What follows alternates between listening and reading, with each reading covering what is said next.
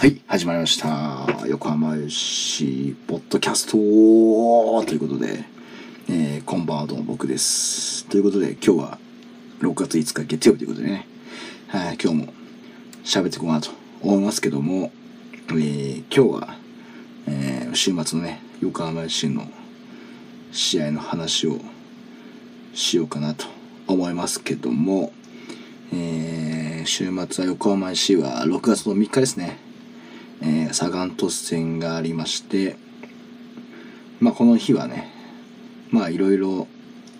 イベント的には、なんすか、ガールズデー的な感じですか。はい。えー、ありましてね。まあまああの、女性の人には、あれはユニフォームって言っていいんですかね。シャツと言っていいんですかね。わかんないですけど、そういうものが配られたり、なんかこう、女性のね受けしそうなスタグルとかがあったりあとはあのサンリオのえー、なんすかあれはシナモロールですか？はい。がねえー、ありましてね。そのキャラクターが来たりとかね。まあ僕完全にあのぶっちゃけシナモンロールだとシナモンロールだと思ったんですけどシナモロールらしいんでね。はい。ここはちょっと本当にあのー、ここでねあのお詫びをしなきゃいけないですね。はい。はい。まあまああのそんな感じそういうの来てましたね。でも本当にだからまあ前日は結構ねあの天気が悪くて、えー、雨だし、まあ、台風のねあのー、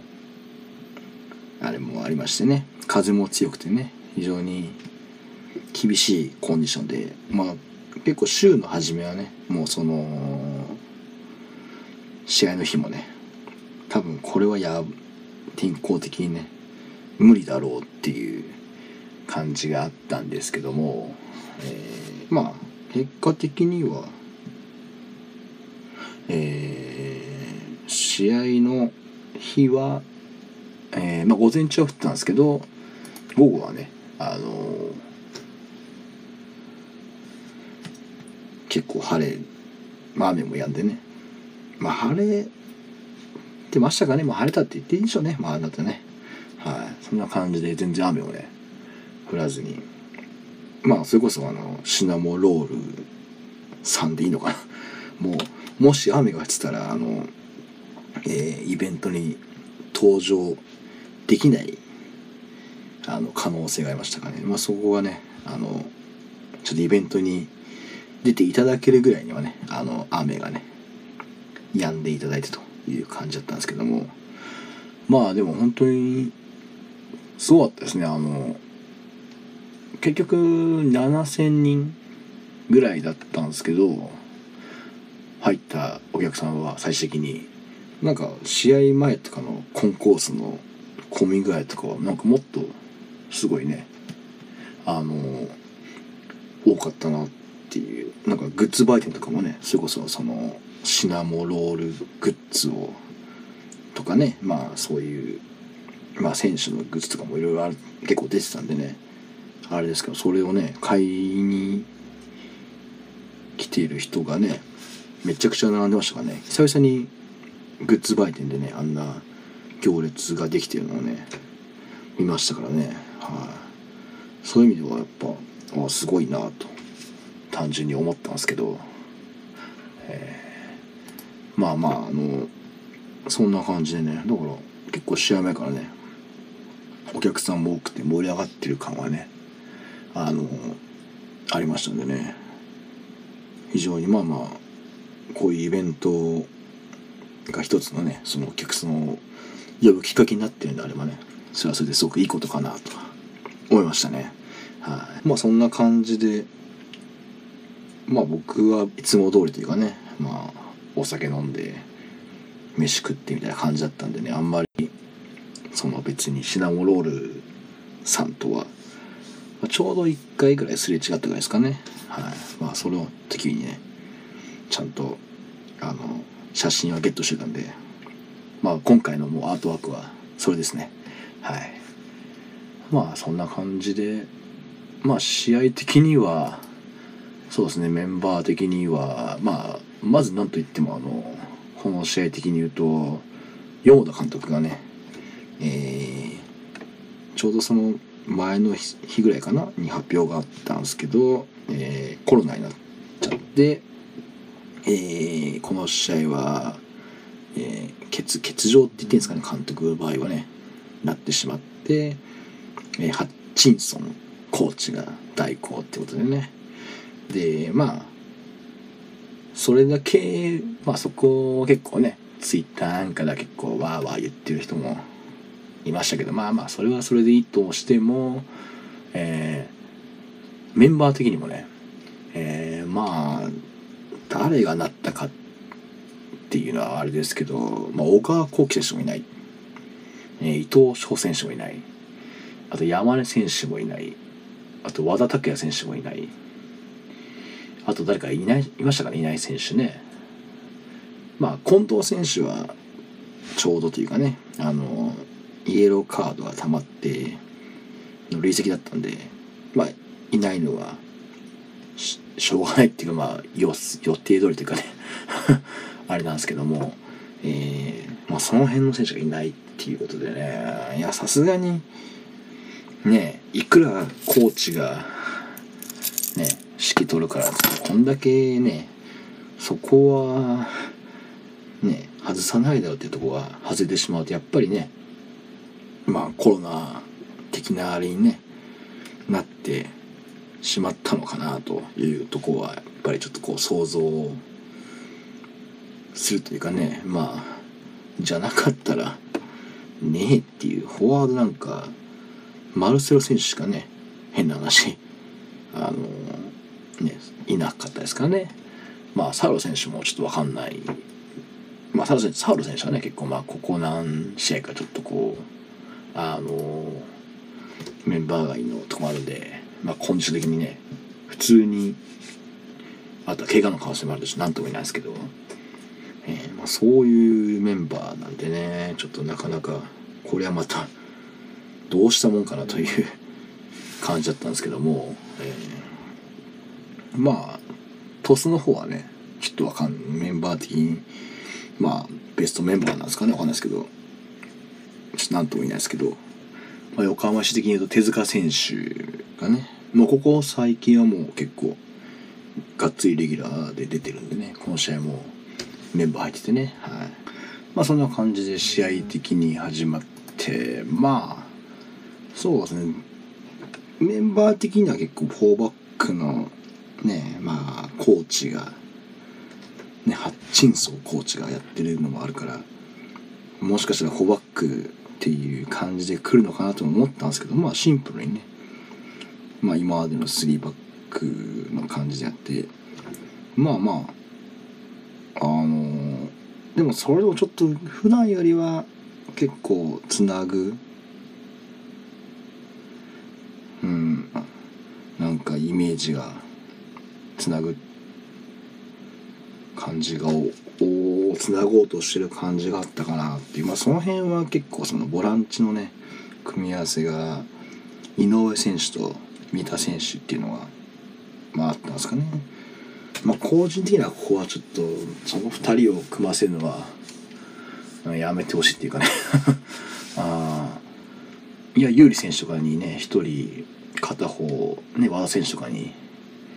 してほしいなと思うんですけどなんかねこの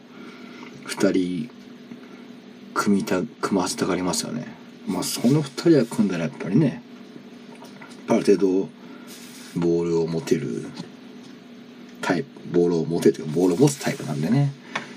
ぱそこにつなぎながらなりますよねっていう感じがあってね。なかなかねまあでまたねつなごうとするとまたミスをするとかもねあるんでね。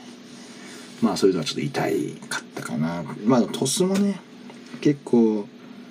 細かいところではミスが結構多かったんでね。やっぱりそのなんとかねあのそういうところにつけ込まれなかったんですけどまあそれ以上に横浜市のミスが多いっていうかね感じもあったんでね。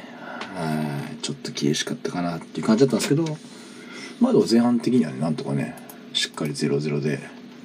あの折り返してねもう後半から頑張っていこうっていうとこだったんですけどもまあ何分ですかね50分ぐらいですか。まあ10分経ってないですよね後半始まってね。まあゴール前に攻め込まれた攻め込まれたところをまあ一回ねクリアしてえー、クリアしたんですけども、まあ、クリアしきれずに相手に拾わちょっと中途半端なくやったかな。で相手に拾われて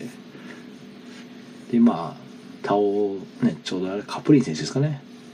倒されてまあファールは通れないかな。まあ全然なんかねハイライトで見るとなんかこうまあは取ってもいいかなっていう感じもあるんですけど現場で見てるとねなんかちょうど勝手に倒れた感がね 勝手に倒れたってちょっと言い過ぎかもしれないですけどなんかねそんなに接触があった意味なかったんでね倒れちゃってよって感じでね、はい、相手にボールを取られてでまあ最終的には手塚選手ですか。